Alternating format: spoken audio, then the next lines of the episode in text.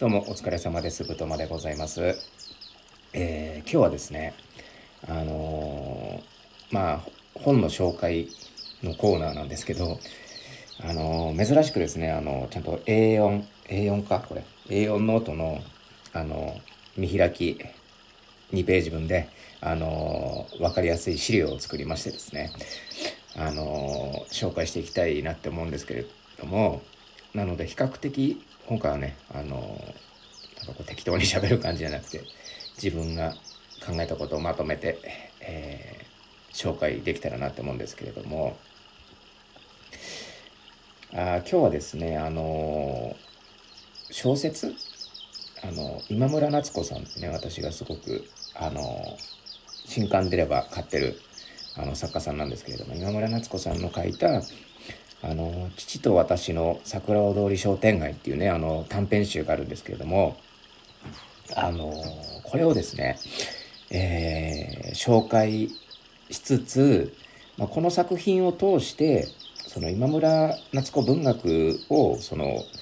紐解くというかこう語る上ですごく重要な3つの概念みたいなのをあの自分の中でねあのまとめて3つご紹介してですね。まあ分析考察じゃないですけどなんか自分の思ったところをこう喋れたらなって思ってます。なので、まあ、最初まずその父と私の桜を通り商店街のその全6編を紹介してでその後にあの3つの概念についてその紹介、まあ、3つの概念に関してはあの最初説明してからっていうところ、まあ、軽くね3つだけ紹介してからその桜を通り話してでその3つを事細かく語ってってでその後に、まあ、その他のその特徴であるとか自分の好きな部分であるっていうのをちょっと喋っていきたいと思います。あとよろしくお願いいたします。えー、まずこの「父と私の桜を通り商店街」っていうその、まあ、本ですね。まあ、今村夏子さんは今まで7冊の本を出してて、えーこれは4作目とかかな、確か。4作目ですね。えっ、ー、と、こちらあみこ、アヒルで星の子って出して、その次に出した本なんですけど、その次にあの芥川賞を取った紫スカートの女っていう作品が出てくるんですけれども、この全6編入ってるこの短編集なんですけれども、あの一番多いんですよね、その話の話数としては一番多くて、だからこの、なんだろうな、その手数というか。手数もやっぱ一番必然的に多くなるわけじゃないですか。その物語の手数というか。うん、なので、まあ、今回その語る上でどういう作品を書いてるのかっていうのを語る上でそのまあ分かりやすいかなと思ったんでねこれ選んだわけなんですけれども。まずですね1個目。1個目というか1作目ですね。それがあの白いセーターっていうあそうだその前にあの3つの概念についてあのまあ別に後でもいいんだけど、まあ、今言っとこうかなと思ってまずその3つがその食べ物と、えー、罪とあと衝動この3つが結構あのキーポイントというかあのモチーフとしてもよく出てくるんですよね今村作品は。でこの3つはこの父と私の桜を通り商店街を通して、えー、なんかこう見えてくるものがあると思うので今からその話をします。まずその白いセーターっていう話なんですけれどもこの作品どういう話かっていうとなんか主人公の女の人ですね女性とそのフィアンセとなるその男性が出てきてその2人の話というか、まあ、主人公はその女の人なんですけれどもその女の人がそのフィアンセのその兄弟女兄弟妹か姉か多分姉だと思うんですけど姉にまあ義理の姉ですよねその義理の姉になんかその姉の子供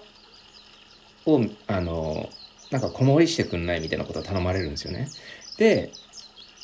まあ、舞台はクリスマスなんですけれども。でそのクリスマスにその教会にその子供たちを連れてってでその後なんかこう集会所でなんかこうクリスマス会やるからそこに連れてきてそしたら私も合流するからみたいな。その間見ててくんないみたいな感じで話進むんですけれども、まあ、そこの子供たちを見てる中でちょっとその主人公のその由美子っていう女性とのそのなんかこうトラブルみたいなのが起きてそこであの物語というかが作られていくんですけれども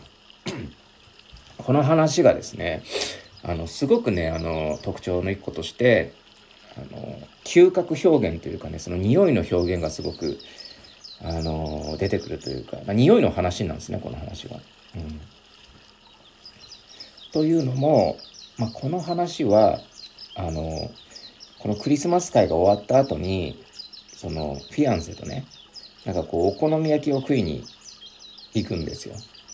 でその時にこの由美子さんはそのお好み焼き食いに行く前のそのお姉さんのね子供たちを預か預かるところで白いセーターを着てったんですね。で、まあ、おそらく最初そのセーターを着替えてお好み焼き屋に行くと匂いついちゃうから着替えてから行こうと思ってたんですけどそこでその起こったトラブルがだるすぎてもう家に帰って着替えるのもだるいと。もうこのまま行っちゃえみたいな。感じのになってしまったと。でそこで、まあ、結局匂いがついちゃうんですけどその白いセーターに。でまあ、その白いセーターの匂いであるとかそのトラブルになる原因っていうのがその子供たちがすげえわんぱくというか生意気な子供でなんかこう、まあ、育ちもあんまり良くないんですよねだからその子供たちの行動でその姉の雰囲気というか姉がどういう教育してるとかっていうのもなんかこう見えてきたりする部分もあるんですけれどもなんか子供がねその教会でおとなしくしとけばいいのにすごく騒いだりとかしてでなんかここになんかホームレス来るんだぜみたいな話しててでじゃあホームレス来たら出てけって言おうよ言おうよっつってであのそれを注意するんですよねその主人公の女性は。でまあそこで注意してでもあいつくせえんだみたいなことを言うんですけれどもいやダメだそんなこと言っちゃみたいなことを言ってあの話は終わるんですけどそこでもまたこうホームレスの匂いっていうあの描写が出てくるんですよね。ただこの匂いっていうのがこう一個こうなんかキーワードというかねあのになってるっていうところがなんか特徴的な作品でこれあの今村作品にしては珍しくこの分かりやすいこう悪い人間が出てくるというか悪いっていうとあれなんですけどなんかこうこれを話を読んでて嫌な気分になることが多いんですね。まあ何回も読んでるんですけど嫌な気分っていうかやっぱこうお姉さんにやっぱ腹立っちゃうんですよ自分は。なんか。うん、なんだこいつはみたいな感じのイラっていう感情って他の作品であまりもうこの作品くらいかもしれないですねなんかこううってなるの。うん、でまあそれそういう話でやっぱ匂いってなんかすごくこうなんだろうなあの思い出しますよね。なんかこう匂いってやっぱ記憶強いんだなって思うところがあってやっぱこうなんだろうな短編小説みたいなものの良さってなんかどれだけこう自分のエピソードというかをなんかこう、まあ、いわばこうノスタルジーじゃないですけど思い出せるかみたいなところの良さがあってそれが短ければ短いほどすごい短い話なのになんか自分の思い出とリンクしてすごくなんかこういい読書体験ができたなってところがすごくなんだろう魅力だと思うんですけど自分はこの話読むとやっぱこう匂いの話って思い出しますよね。なんかこう昔付き合ってたというか交際してた女性がいてなんかその時自分がその飲食店で働いててなんかまかないを担当してたんですよね。うん、であの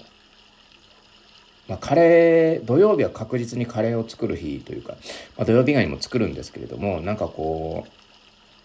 特にカレーの日によく言われてたんですけど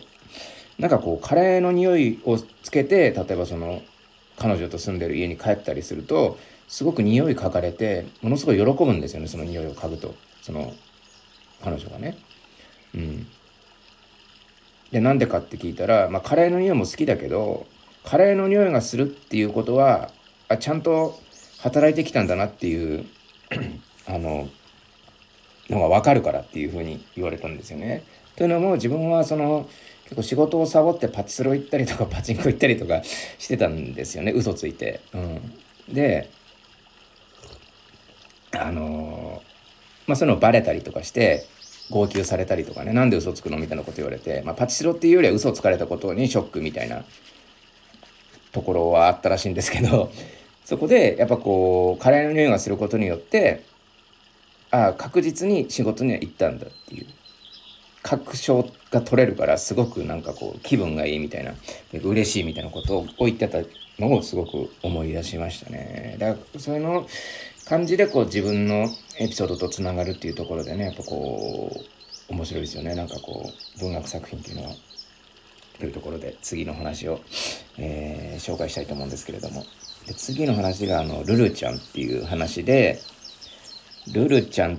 ていうのは何かっていうと、まあ、この物語に出てくる、えー、人形の名前なんですけれども主人公の女性が、まあ、山根さんっていうね女性なんですけれども、まあ、この女性がま30代で、まあ、描写はされてないんですけどそのもう一人出てくる安田さんっていうね一回り年上の40代くらいの、まあ、女性が出てくるんですけどその人より一回り下っていうことは、まあ、じゃあ30代くらいなのかなっていう感じの人ででもう一人出てくる登場人物がそのレティっていうねベトナム人の女の子が出てくるんですね。でまあこのもともとはこの山根さんとレティちゃんがその派遣バイト先であのレティちゃんにその山根さんはベトナム語を教わる代わりに山根さんはレティちゃんにあの漫画本漫画の本を貸してあげるみたいな関係性ですよみたいな感じなんですよね。うんまあ、その漫画本があの、まあ、その時はコナンだったんですけどコナンの10巻から、えー、1巻から10巻を貸したみたいな描写があってでそこでそのコナンを取りに来るんですよねその家にレティがね。でその時にそのルルちゃんっていう人形を発見して「何この人形」つったら「これルルちゃん」って言って、えー、あのどうやって手に入れたのというか、うん、買ったのみたいなこと言われたらこのルルちゃんを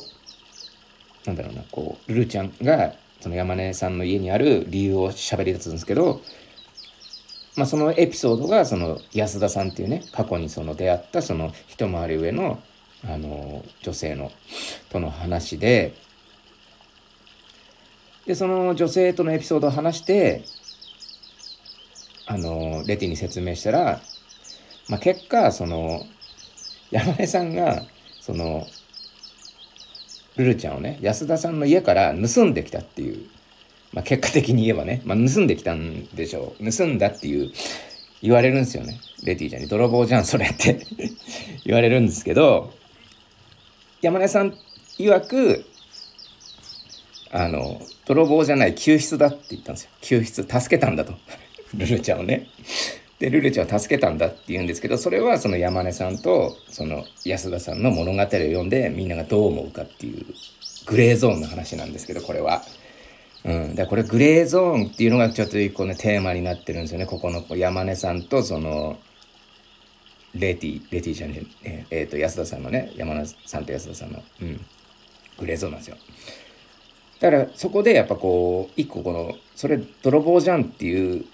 ところが一個こうキーワードになっててそこでやっぱこうモチーフとして出てくるあの漫画本の「名探偵コナン」っていうそこのユーモアというかね 面白いところがあるんですけれどもなんかそういうのそういう道徳感というかさなんかこの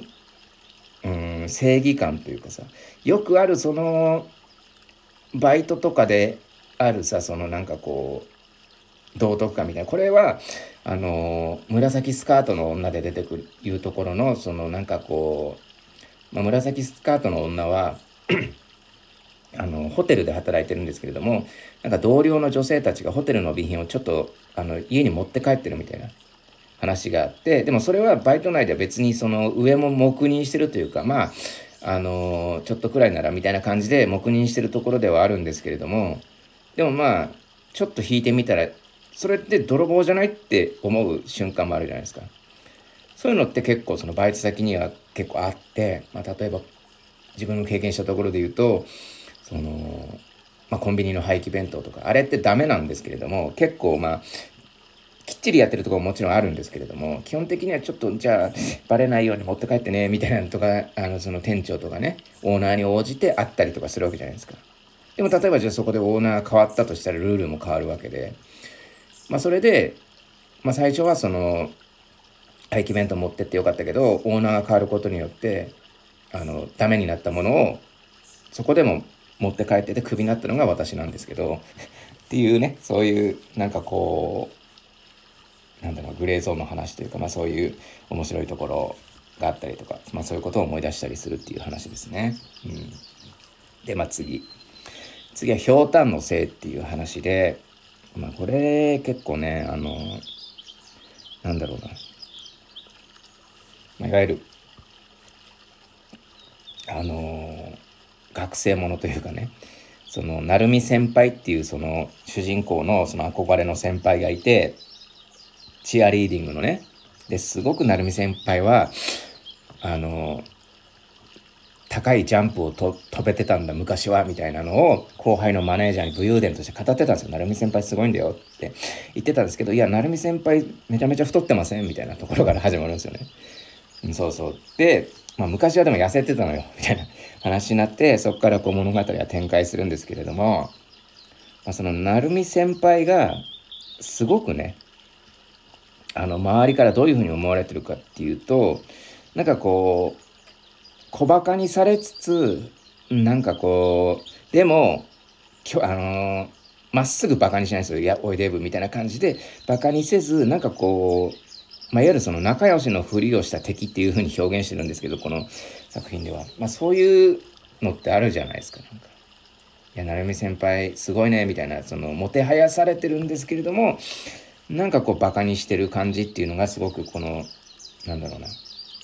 ところで表現されてて、まあ、これはあのピクニックっていうねその今村作品であるんですけれどもそれとま似たようなというかうん。まあ、そこに対するなんかこうなんか世間とそのズレというかねそのすごく成美先輩的にはなんかこう真剣に生きてるけれどもなんかそこをバカにするというかそのバカにするまでもいかずこう仲良しのふりしてこう入ってくる人たちに対するなんかこうイラッとしてる感じというかねそこを語る主人公みたいなところの構図とかもなんかこうなんだろうなまあ、トリオ的な構図なんですよね。ボケと大ボケとツッコミみたいな。うん。なんか比較的にその、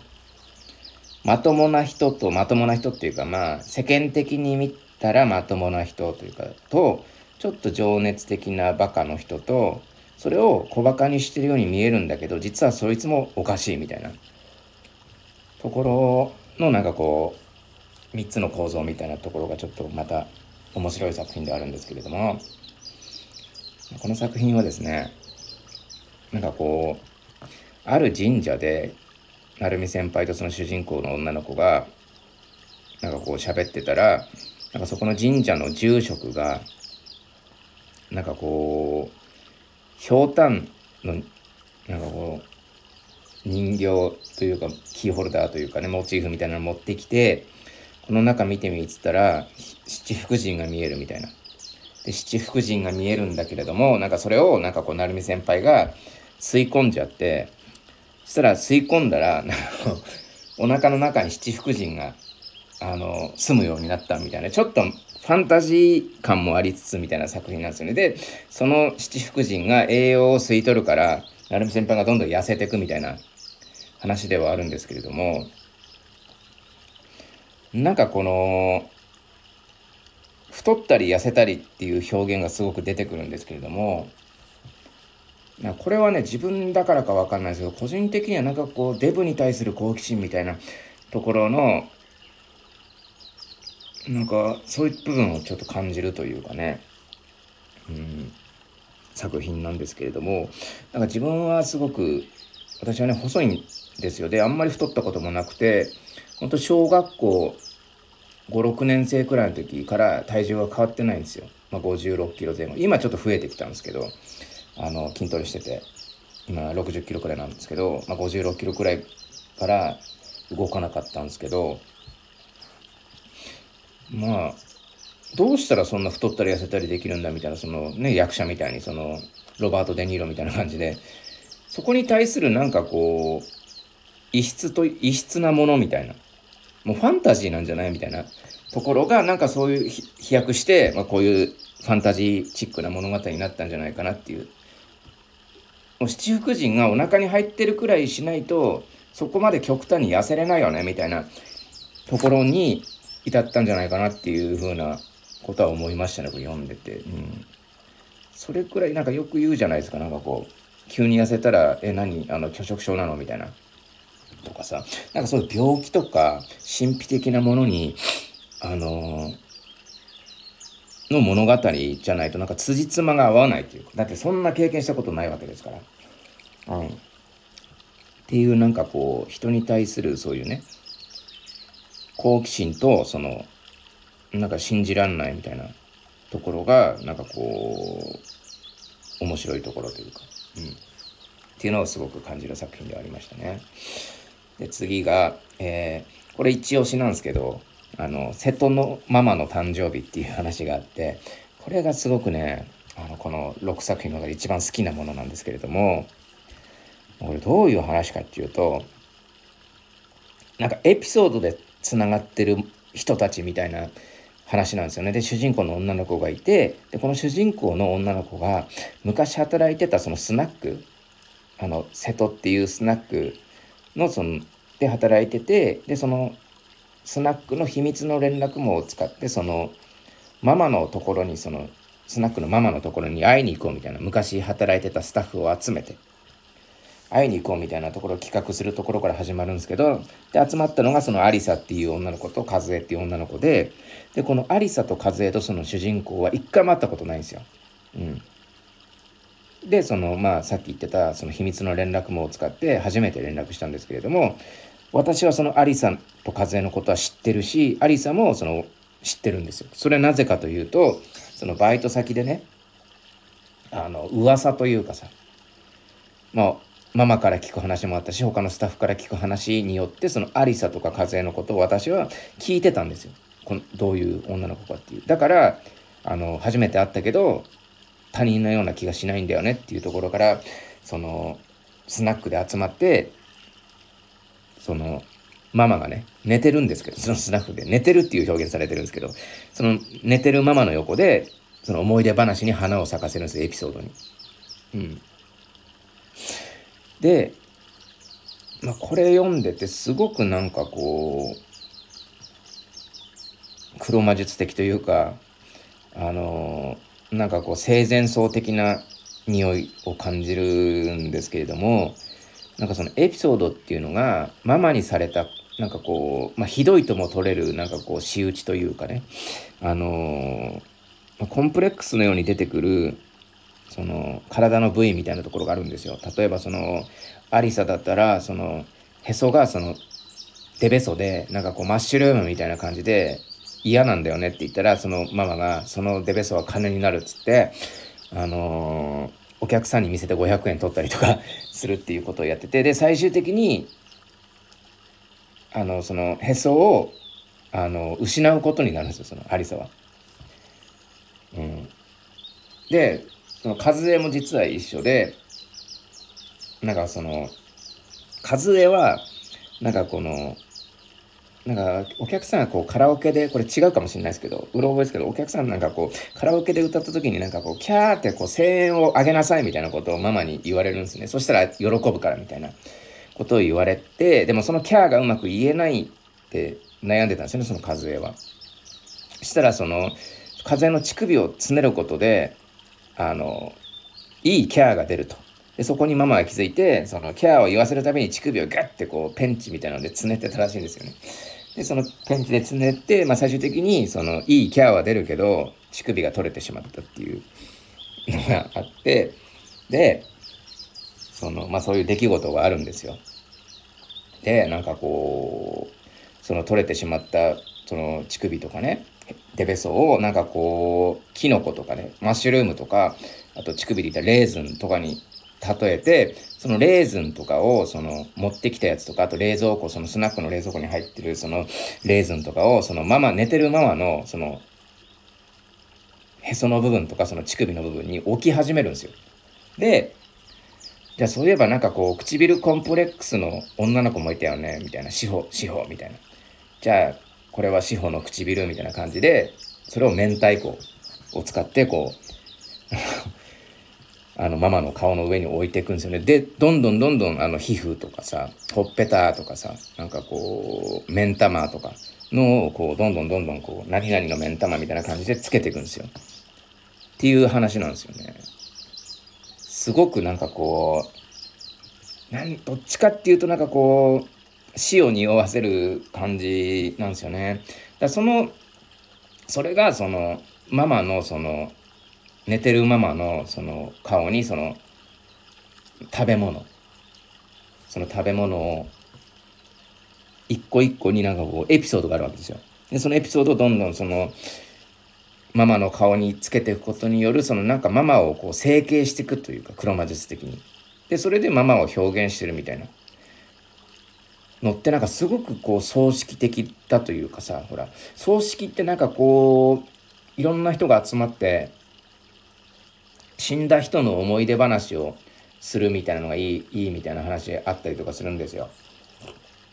寝ずの番みたいなね。あの夜通しねその起きててで人集まってで死んだあの人こうだったなあだったなって話すのがすごくこう死者にとっていいみたいなあの話があってなんかそれに近いものをすごくね感じるんですよねこの作品。ですごく不気味だしなんかちょっとユーモアっていうか面白いし見ててね。笑える部分もあるんですよ。そこすごくいい話だなって思いますよね。うん。なんかこうバイトあるあるでもあるんですけれどもねなんかこう自分なんかこう居酒屋で働いてた時になんかこうのキッチンで働いてた時になんかしゅうちゃんっていうねあの女性が私はあの一緒にかぶったことないんですけれども昔そのしゅうちゃんと一緒に働いてたそのシェフとかその先輩とかがしゅうちゃんの話とかするんですよ多分しゅうちゃんのモノマネとかね「うんこれとっても味いいわシェフ」みたいな感じでそのなんかこうしゅうちゃんの真似をするんですよ。であのしゅうちゃんっていう女性は会ったことないんですけどなんかこうあんまり仕事はできない女性ででなんかこうそのシェフとか先輩とかが美味しい料理作るとすぐ味見しに来ると。でその味味見しに来るんですけど仕事できないから「おいしゅうちゃんそういう時ばっか来んじゃねえよ」みたいな感じでいじられてたらしいんですよね。だから自分なんかもたまにねあのー、仕事仕込み残ってるのになんかこう料理長がこう美味しそうな試作品とか作ったらちょっと食べに行ったりすると「お前しゅうちゃんじゃねえんだぞ」みたいなこと言われるみたいなのがあったんですよねなんかそうでそういうのをちょっと思い出したりとかしてなんかそういうなんだろうこのあるあるの中にあるこのなんかこうファンタジー的なこの不気味さみたいなところがすごく面白い作品ではありますよねこの瀬戸のママの誕生日これ一番面白いですね個人的に。で5作目が「モグラハウスの扉」っていう話であのこれがすごくね、まあ、言うと「紫スカートの女」っていうねこう芥川賞を取った作品で結構まあ文学的には一番有名な作品があるんですけどまあに近い作品というかうんなんかすごく似てるなっていう印象あります。主人公があの小学校の女の子というか改造形式で語られてるんですよね小学校の女の子でその何て言うんですかね。あのモグラハウスっていうそのいわばその子供の時にある都市伝説みたいなとか噂話みたいなのあるじゃないですか、うん、なんかそういうところがあってなんかそのモグラさんっていうねあの工事現場の男性がいてそのもぐらさんって呼んでてでその小学校その小学生たちが話しかけてたんですよ。もぐらさん今日は何やってんの？みたいな。したら今日はガムあげるよみたいな感じで、なんかその大人と子供のなんかこう交流みたいなところがあって、で、まあその子供たちはその学童の生徒というか、学童保育の生徒で、そのみっこ先生っていうね、学童の先生にそのガム見つかって、これ誰もらったの？ってなるんですよ。そしたらそのもぐらさんにもらいましたって言うんですけど、じゃあそのもぐらさんって誰だ？ってなって、そんな子供に知らない子供にそんなお菓子あげるような大人は私が注意しにしに行きますみたいな感じで、もぐらさんに出会うんですけど、もぐらさんがその先生が思ってたより思ったより若くて、まあ、おそらくかっこよかったのか好みだったのか結構好意を抱くんですねそのみっこ先生がもぐらさんに。でその好意がちょっとなんだろうなじゃあ純粋というかちょっとちょっとお菓子の方向に行くというかうんもうはまらないんですねもぐらさんには。でまあそのもぐらさんがその子供たちとどういうふうに交流してるかっていうともぐらさんがそのマンホールの下の下水を工事しててで子供に何やってんのみたいなこと聞かれるんですけどいやあのモグラハウスを建ててんだよっていうふうにしてえそうなんだってなってでこのモグラハウスにはなんかベッドもあっていろいろあるみたいなこと言ったら「えじゃあファミコンあんの?」みたいな質問されて「やるよ」ってなってどんどん嘘ついていくんです嘘というかね、まあ、よくあるっていうか子供とのコミュニケーションというか感じなんですけどそしたら子供たちは「わすごいね」ってなってでその話をみっこ先生は聞くんですけれどもまさかのその、まあ、将将来というか、まあ、そこからちょっと時は進んでその主人公の女の子が小学生からも働くような社会人になるまで進むんですけどみっこ先生がいまだにそのモグラハウスのことを子供たちもすでに忘れてああそういうこともあったなくらいのそういう変なおじさんいたなみたいな感じになるんですけどみっこ先生だけはいまだに信じてたっていう話ででその主人公の女の子とみっこ先生があの後日出会うんですけれども、まあ、あるきっかけであのモグラハウスが大変なことになってるみたいな危機感を覚えたそのみっこ先生は急にそのモグラさんを探さなくっちゃっつって海に向かって走り出すんですけどそこの描写がねすごくあのー、素敵なんですよね。なんかこううんいい話だなっていう感じっすね。これもすごく好きです。瀬戸のママの次に好きっすねこの話は。うんなんかいいんすよねこの純粋なあのー、衝動というかね。まあこの話をそのモグラハウスの扉を読んでなんだろうなこう自分と友達しか知らない話みたいなのをねちょっと思い出すんですよね。うん、なんか自分あの小学校の時にね剣道やっててで剣道あんま強くなかったんですよ。でその剣道がすごく強くなくってすぐ負けるんですよね。でなんかこう同級生とかでなんか終わった後に遊ぶ方が楽しいみたいな。で、まあ、仲いいその子が男の子がいてで一緒にこう、まあ、試合は高校で行われるんですよねなんか自分が小学校の頃だったんですけどなんかこう工業高校みたいなとこで試合やるんですけれどもなんかこう窓ガラスに向かって「あのガラス割ろうぜ」っつってなんかこう石を投げるんですけれども本気で割らないんですよ本気で割らないですけど投げて絶対届かないように投げて、ウェーみたいな感じで、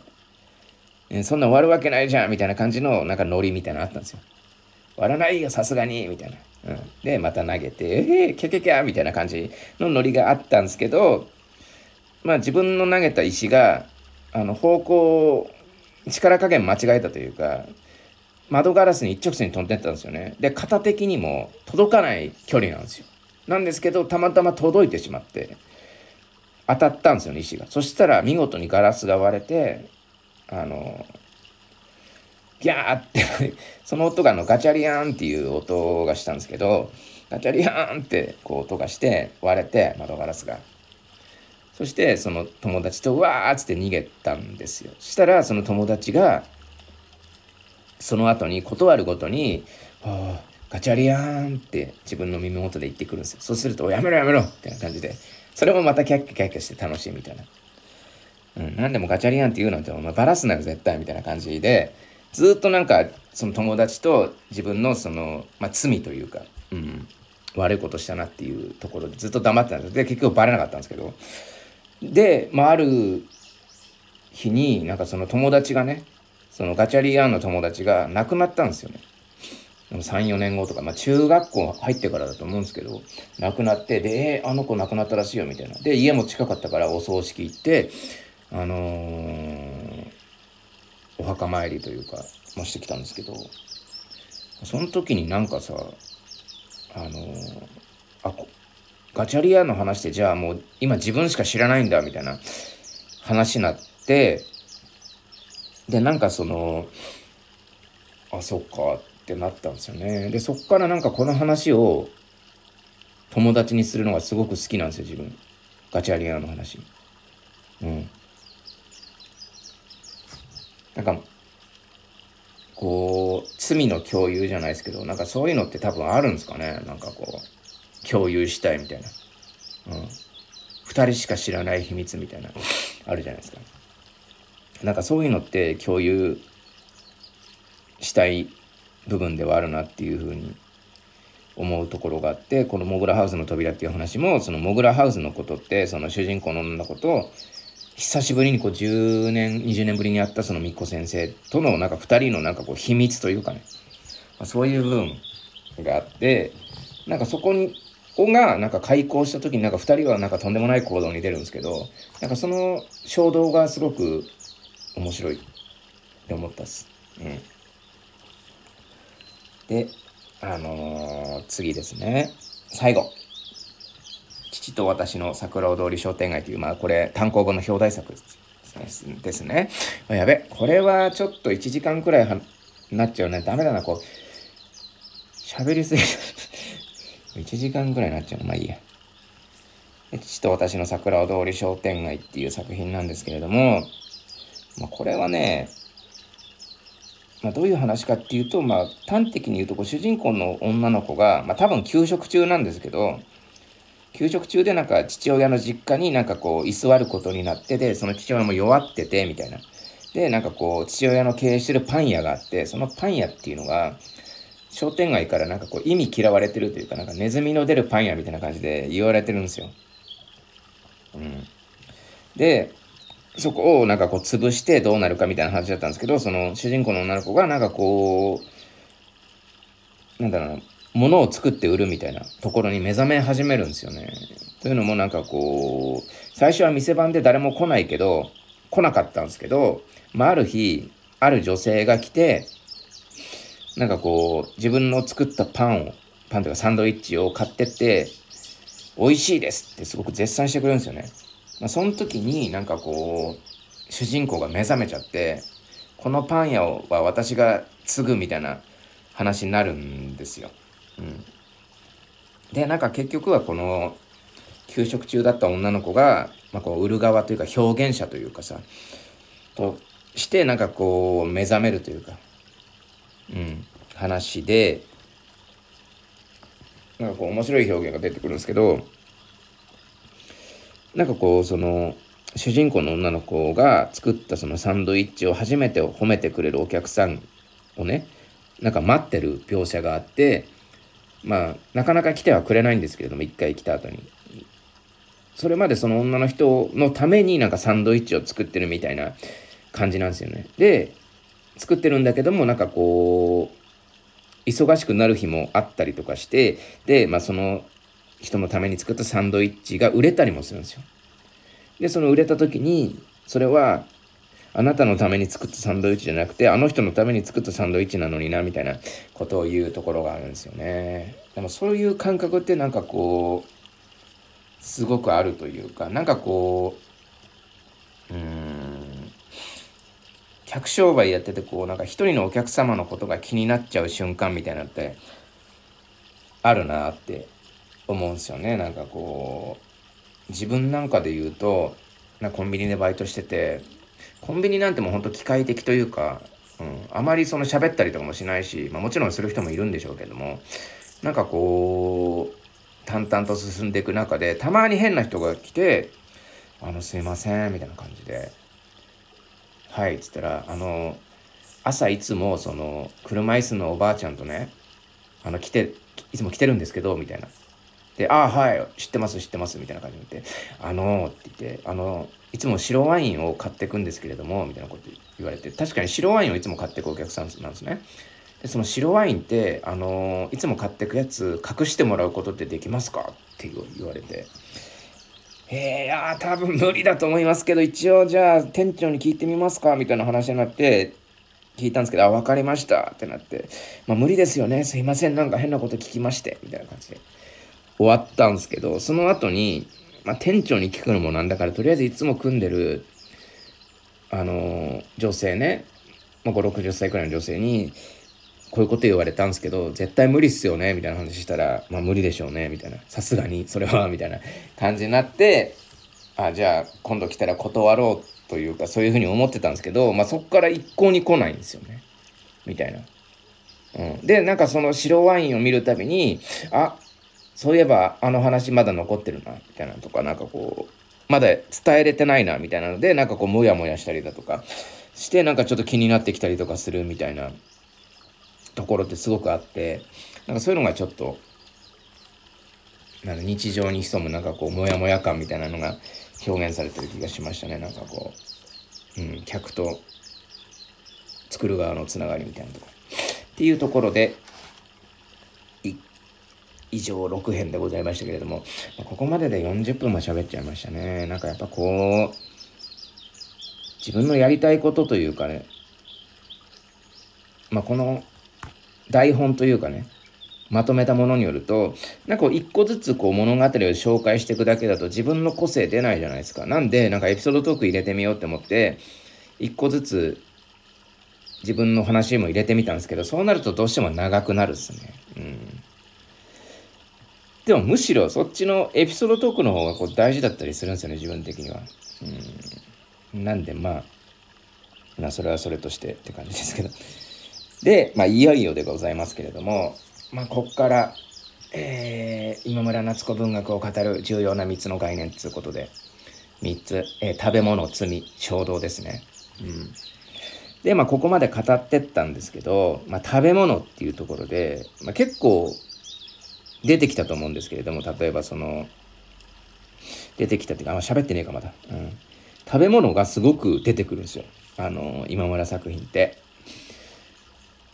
だ今回の6編ほぼほぼ食べ物がキーワードになってたりするんですよ。まあ、例えば白いセーターで言ったらお好み焼きだとかルルちゃんで言ったら、えー、さっきは喋ってないですけどその安田さんと山根さんが出会うきっかけになるのがおにぎりなんですよ。おにぎりがコロコロって転がったのをあの安田さんが拾ったことをきっかけにこの2人は出会うんですけどっていう話で。でひょうたんのせいに関してはそのマネージャーのその主人公とその成美先輩がそのスイーツを食べるシーンが頻繁に出てくるんですね。とか、さっきの、うん、瀬戸のままで言ったら、えー、そのコンプレックスの部分を食べ物で表現したりだとか、モグラハウスで言うと、そのみっこ先生がそのモグラさんに、あのー、まあ、好意を伝えるために用意するのが、あの、三段弁当なんですよ。弁当を持っていくんですよ、そのモグラさんに。っていうシーンがある、あったりとか。で、その商店街の話は、パン屋でそのパンを作るサンドイッチを作るっていうところに目覚めるっていう話なんでもうほぼほぼあの食い物の話というかで構成されてたりして、まあ、他のその作品でもあのー、食べ物の話っていうのはすごく今村文学多いんですよ。でこれ何なんかなって思ったりとかするんですよね。これすごく重要なシークエンスとして使われてたりするんですよね。でなんかこうそこで一番よく使われる表現がなんかそのモグラハウスでいうところのその好意のある人に食べ物を振る舞うっていう描写がすごく出てくるんですよ。うんなんかねあのそこがなんか自分の中であの、まあ、自分昔料理やってたりとかしてでなんかこうものづくりっていうもののこう原点がこう料理だったりするんですよ自分の。うん、でそのお笑いをやりだした時もなんかそのネタを作る時に参考にしたというか多分横スライドして考えてたのが料理とそのお笑いのネタに関してまあ、ものづくりっていう点では共通してるので、まあ、例えばレシピ的な部分とか型みたいなものってやっぱこう料理からこうずらしてこう考えを持ってきてやってたところなんでまあ、料理のレシピ作るみたいな感じでネタも作ってたっていうところあるんですよね。だそこでなんかこう今回の作品でもその料理を作ることでなんか自分なんか好意を得ようとしたりこう表現をしたりだとかするっていう部分でなんかすごくなんかこうあだから今村作品に共感できるのかなって思うところでもあるんですよね。でこの食べ物っていうところで一個その重要な、まあ、モチーフであり概念であるっていうところが一個であります。はい、で2個目が罪ですね。過ちというかねなんかこう食材とか懺悔的な部分っていうのをすごく感じるんですよねこの今村作品ではとかあとエピソードトークであったりとか滑らない話的なうんなんかそれは罪ではあるんだけれども面白く喋ったりだとかまあ芸人とかってそうじゃないですかなんか失敗談みたいなのをなんかこうまあいわば失敗談でもあるんですけれどもをなんかこう面白話としてなんか消化させたりとかっていうところってあるじゃないですか。まあ、そういうのってすごくあの今村作品でも結構見られるところでまああの今回の作品で言うとうーん。この白いセーターっていう話で言うとすごくなんかこう教会っていう場所で神父が見てる中でその子供に対してあの騒ぐ子供に対してだけどなんかこう口を塞いで黙らせてしまってでそれがちょっと過度に行き過ぎちゃってちょっと苦し苦しくて泣いちゃったみたいなところがあるんですけどそこに対するなんかこう罪の意識みたいなのもちょっと見えたりとかしてたりとかするっていうところもあるしそのルルちゃんでいうところのその人形を盗んだどうだっていうところのその罪もあるし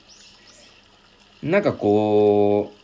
そうですねそういうところをすごく感じるんですよね。まあ、幼少期の過ちであったりとか間違いとかって絶対してるじゃないですか。なんでその、まあ、道徳心というか、まあ、罪的な部分がすごく自分のその思ってる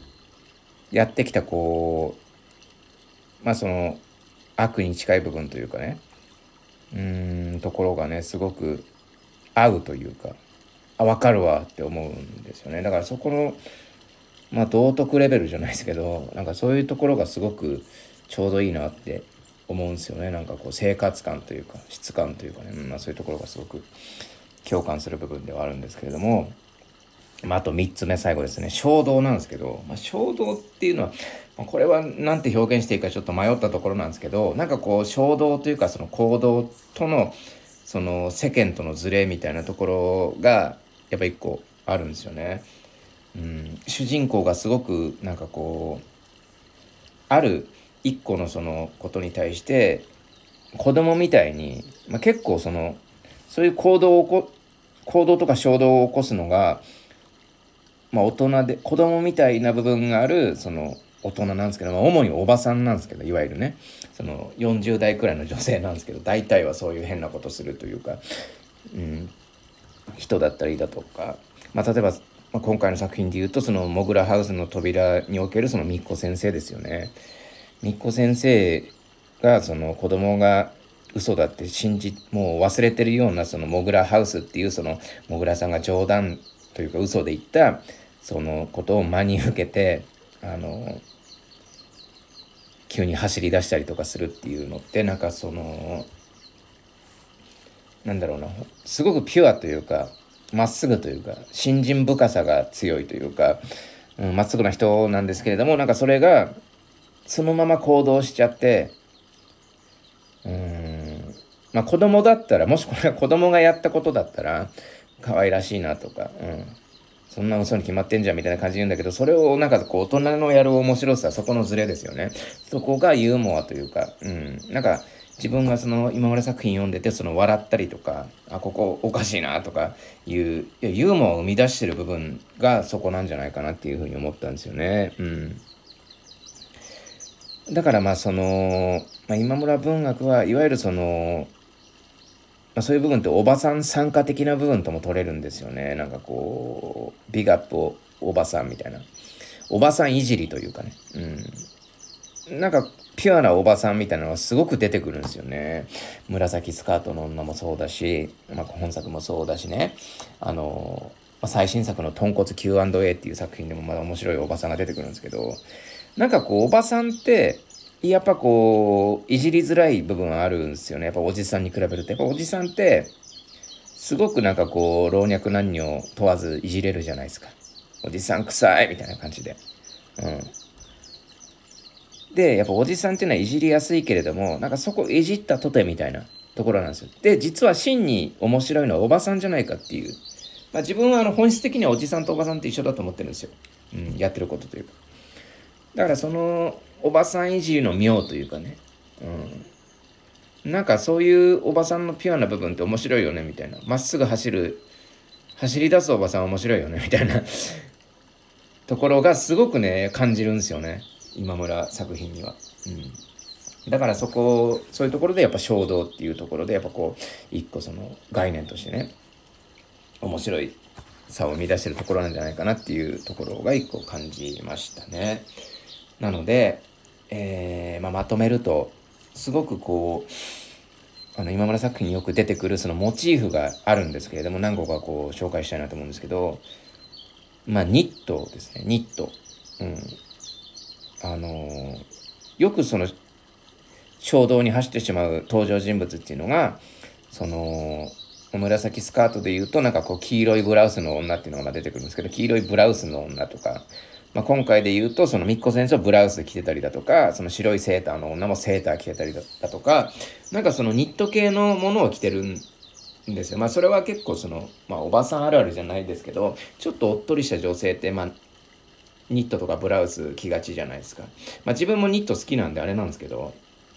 なこのニットっていうものがよく出てくるところはよく見ますね。とか、あと、弁当とか、あと、噂とか、あと、食べ物をですね。さっきも紹介したその。あと、まあ、宗教的感じとかね。あのー、キリスト教であったり、さっきのルルちゃんで言うと人形っていうなんかそのブードゥー的な匂いもするじゃないですか。とか、まあ、あと、ひょうたのせいで言うと七福神だから、その、まあ、インドの仏教とかかな。で、その、瀬戸ママの誕生日でいうところのそのなんかこう食べ物でなんかこうお葬式みたいな感じでやってるそのなんかなんだろうなその黒魔術的なところとかなんかこう宗教的な匂いみたいなのもするんですよねこう今村作品には。うん、とかあとバイトですねバイト。うん、でまあこれはすごくそのその他の特徴と言ってもいいんですけれどもその3つの概念とは別の。なんかすごくその生活レベルが、なんかこう年収が100万から250万くらいの人の世界で作られてるんですよ、この今村作品っていうのは。だからここがすごく自分が一番こう共感するところではあるんですけれども、自分もこの世界で生きてる人間なんで、うん、なんだろうな。でも、とはいえ別に貧しくもなく、そこで。うん。まあ、いわゆるその、年収7、800万超えたら幸福度変わりませんよみたいなのってあるじゃないですか。でもなんかすごくこの100万から250万の世界なんですけどすごく幸せというかすごくミニマリズムというかこう樽を知るというかね、まあ、消費しすぎないそこで楽しんでる人の世界みたいなのがあって、まあ、おそらくこの今村夏子の世界に住んでる登場人物っていうのはあのきっとお金持ちになったとしてもこう変わらないと思うんですよやってることというか。なんかこうスーパーで値引き弁当を探すことに楽しさを覚えたりだとか何かこうどうでもいいみたいな話とかも結構出てくるんですよね。食べ物の話してこれ美味しかったです。あそうですか。みたいな。あそこのスーパーエビ安いわよ。みたいな。話とかもたわいもない話も出てくるんですけどそこをなんかこう面白おかしく表現してるところがすごくなんだろうな。魅力的なところではありますね。というところで今回1時間くらい喋ったんですけどまあどうです？ですかね。なんかこういろいろ喋ることができてよかったんですけどやっぱこう本来ならばこういうことをねあのー、まあ30分にはできましたねこれ。30分でこれ喋れましたね、うん、自分の意見とか、まあ、余計なこと言わなければ。純粋にこの父と私の桜尾通り商店街というものを紹介するっていう意味ではちょっと違ったかもしれないですけど。まあまあいいんじゃないかと思いますね。だから逆にこういう試みはね、ちょっとやっていきたいんですよ。だ逆に今度はちょっと何かを紹介するときに、まあ、15分でできるように、あの、台本を作ってですね、やってみたいと思います。今回ちょっと実験的なことやってみましたけれども、いかがでしたでしょうか。長々と聞いていただきありがとうございます。できたら、あのー、なんか時間ごとになんかこう、区切って、あの、聞きやすいようにしたいと思います。なんかこう、時間を入力するとなんかこうできるんで、まあできたらなって思います。時間あたりあります。ということで、今回以上でございます。ありがとうございました。